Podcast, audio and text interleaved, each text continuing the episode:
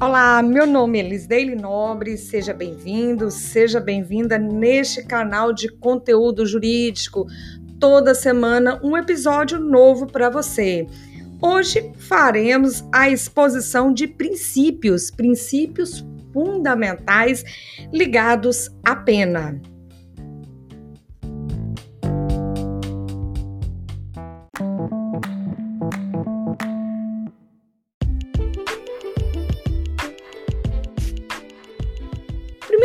Princípio que iremos tratar é o princípio da dignidade da pessoa humana. É um princípio importante. Por quê? Porque ele é um dos fundamentos da República Federativa do Brasil no que toca à pena criminal. Por quê? Porque importa em uma absoluta vedação pelo legislador ou também daquele que aplica de penas cruéis, de penas que tenha caráter vexatório, infamante ou degradante. O Estado que detém o direito de punir, o dever direito de punir, ele não pode se utilizar desse expediente para retirar de uma pessoa a sua condição humana. O Estado ele deve ponderar. Contudo, que o conteúdo do princípio em questão há de ser deduzido dentro da própria Constituição Federal. E esse princípio da dignidade da pessoa humana que está na nossa Constituição Federal, ele tem apoio, né? Ele está relacionado também a tratados internacionais sobre direitos humanos que foram ratificados pelo Brasil.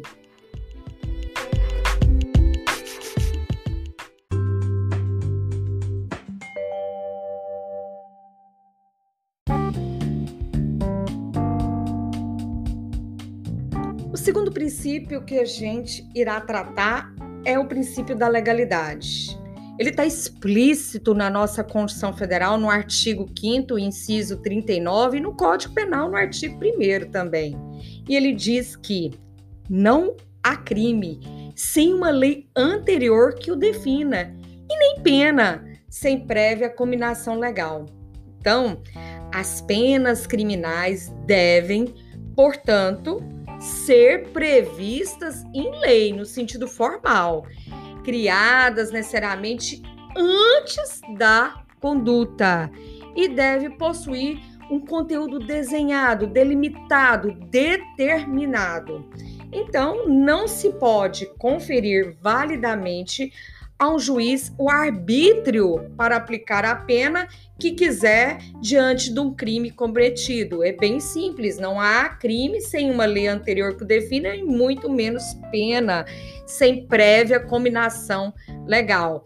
Então, penas indeterminadas, elas violam flagrantemente a nossa Constituição Federal.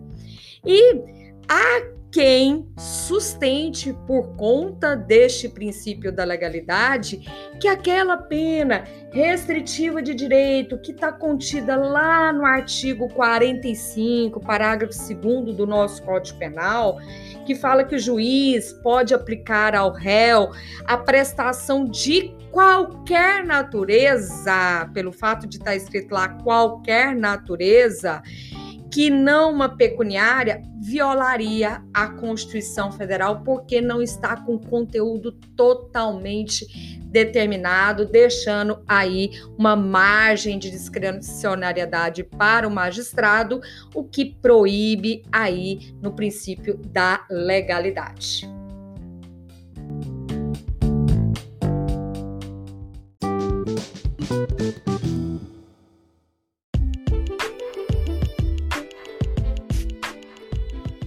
Próximo princípio que iremos tratar é o princípio da retroatividade benéfica da lei penal. Bom, o que significa essa retroatividade benéfica? Anote bem essa palavra, benéfica da lei penal. Isso quer dizer que a lei penal ela não retroagirá. Essa é a regra. Vou repetir: a lei penal não retroagirá, salvo se for para beneficiar o réu. A regra é que a lei penal ela não irá retroagir, salvo se for para beneficiar o réu. Isso está previsto também no texto constitucional, no artigo 5 né? Inciso 40, assim como no Código Penal, no artigo 2. Vamos lá? Se uma lei contiver uma disposição relativa à pena e se mostrar mais rigorosa que a legislação existente, somente será aplicada a fatos ocorridos após a sua entrada em vigor. Então, para tais efeitos, deve-se ater, deve-se ater ao momento da conduta deletiva. Ou seja, então, deve-se ater ao momento da conduta delitiva, isto é, da ação ou da omissão, ainda que outro seja o momento do resultado. Então, deve-se ater sempre ao momento da conduta delitiva. Vamos dar um exemplo? Que isso tem que ser observado do momento da conduta delitiva e não o momento do resultado. Assim, por exemplo, se uma nova lei eleva, por exemplo, uma pena de homicídio aí não se aplicará ao fato ocorrido antes da sua vigência, ainda que esse resultado, resultado qual, ou seja, a morte, ocorra após a sua entrada em vigor. Por quê? Porque a gente se atém ao momento da conduta deletiva, delitiva e não ao momento do resultado.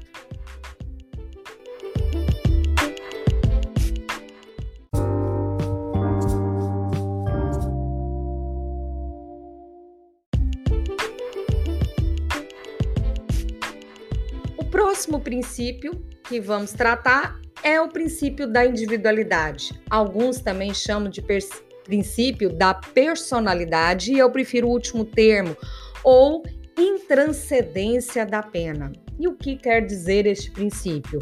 A pena ela não passará da pessoa do condenado. Isso está previsto na nossa Constituição Federal, no artigo 5 inciso 45. O princípio da individualidade, ele cuida de uma importante conquista que foi obtida pelo direito penal brasileiro na sua fase humanitária. Por quê, professora? Porque no tempo das ordenações do reino, vigorava aqui no Brasil, desde o descobrimento até 1830, no nosso campo penal, que as penas, os efeitos das penas poderiam, eram transmitidos às futuras gerações dos condenados. Mas isso mudou. O Constituinte, ao enunciar o princípio, ele ressalvou algumas obrigações que eu quero que você anote aí. A pena não pode ser transmitida, mas ressalvou que quanto à obrigação de reparar os danos e decretação do perdimento de bens, deixou claro que estas, reparar dano e decretamento de perdimento de bens, estas podem ser exigidas em face dos sucessores do condenado, logicamente nos limites da lei e observando principalmente os limites do patrimônio transferido. Aí você deve estar se perguntando, pela teoria nossa da Constituição, com isso, com essa seria criado então uma exceção a essa personalidade da pena? Bom, vários doutrinadores dizem que isso não, que essa ressalva, a rigor, é desnecessária, ela refere apenas a efeitos da condenação. Mas há outros detalhes que a gente pode mencionar, que esta obrigação a reparar os danos diz respeito a um efeito civil da condenação penal e está previsto no nosso artigo 91, inciso 1 do Código Penal, que está lá bem expresso que torna certa a obrigação de indenizar o dano. Então, portanto, quando o juiz criminal ele profere lá uma sentença condenatória, essa decisão ela passa ela constitui um título executivo que lá, né, pode até ser executado no âmbito civil. Então, deve o magistrado, inclusive, fixar o valor mínimo de uma indenização. Isso também está previsto no nosso Código de Processo Penal, no artigo 387, inciso 4. E a fim de permitir que a vítima, se quiser ingressar com uma execução civil, ela pode é, entrar com uma execução civil tão logo que sair aí a decisão penal, a decisão penal transitar em julgado.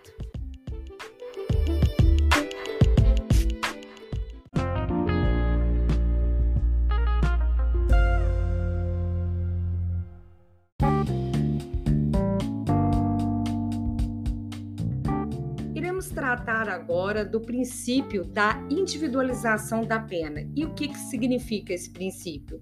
Ele é determinado também, está expressamente na nossa Constituição Federal, no artigo 5, inciso 46. Individualizar significa dar tratamento único, dar um tratamento especial, tratar o agente como um indivíduo, como uma pessoa única que cometeu um fato e cujas peculiaridades devem ser todas analisadas. Individualizar significa tornar individual uma situação, algo ou alguém, que quer dizer particularizar o que antes era genérico. Bom, a individualização da pena tem o significado de eleger a justa e também adequada sanção penal quanto ao montante, ao perfil e aos efeitos pendentes sobre o sentenciado, tornando único e distinto até mais da sua penalidade da, dos infratores ainda que seja de outros infratores, ainda que sejam os seus coautores, ou mesmos ou mesmo os corréus. Então, a finalidade desse princípio é a importância de uma fuga à chamada padronização da pena, da mecanização da pena, da computatorização da pena. A, a, a figura do juiz, ela deve ser pensante. Ele tem que assumir, né, adotando esse lugar como qualquer programa ou método que leve a uma pena pré-estabelecida segundo um modelo unificado, empobrecido, e aí a gente pode ter certezas que haverá muita injustiça se não houver uma individualização, porque cada, cada caso tem sim as suas peculiaridades. E essa individualização da pena, ela atua é, segundo a, a, corrente, né, a, a, voz da corrente doutrinária, em três momentos distintos, né? Ela serve de parâmetro que tem que ser obedecido, obedecido pelo legislador e destaco também é, em dois outros momentos que ela também tem que ser observada essa individualização. O momento da aplicação, que é o momento trifásico que o juiz utiliza justamente para individualizar a pena, e assim como também deve ser respeitado no transcurso, na execução da pena.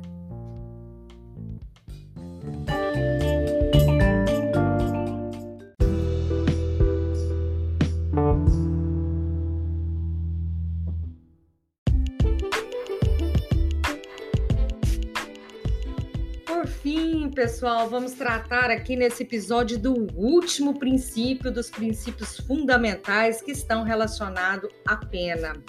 O último que a gente vai falar cuida-se de um princípio, ao contrário dos outros que mencionamos, que são explícitos na Constituição Federal, esse está implícito é o princípio da proporcionalidade da pena, mas ele pode ser deduzido da interpretação conjugada de dispositivos da Constituição Federal, por exemplo, o artigo 5 inciso 46, inciso 47, o 98, inciso 1 e o 227, parágrafo 4 E o que, que significa essa proporcionalidade da pena? É um dos caracteres da pena que deve traduzir os interesses da defesa social e a garantia individual consubstanciada no direito do condenado de não sofrer uma punição que exceda a medida do mal causado pela infração. A proporcionalidade, ela fala justamente isso, que ele deve sofrer a punição, mas que essa não exceda a medida do mal causado pela, é, é, pela infração. A retribuição, que a gente sabe é a alma da, de todas as penas, né? É uma das imposições do direito penal que, para que cumprir os seus objetivos de segurança e justiça, procura compensar. Mas esta compensação, de acordo com esse princípio, deve ser adequada, deve ser adequada à ofensa. Então, a proporcionalidade deve construir um fenômeno de equilíbrio. Bom, eu fico aqui e já deixo o meu abraço desejando uma excelente semana de estudos e te encontro no próximo episódio.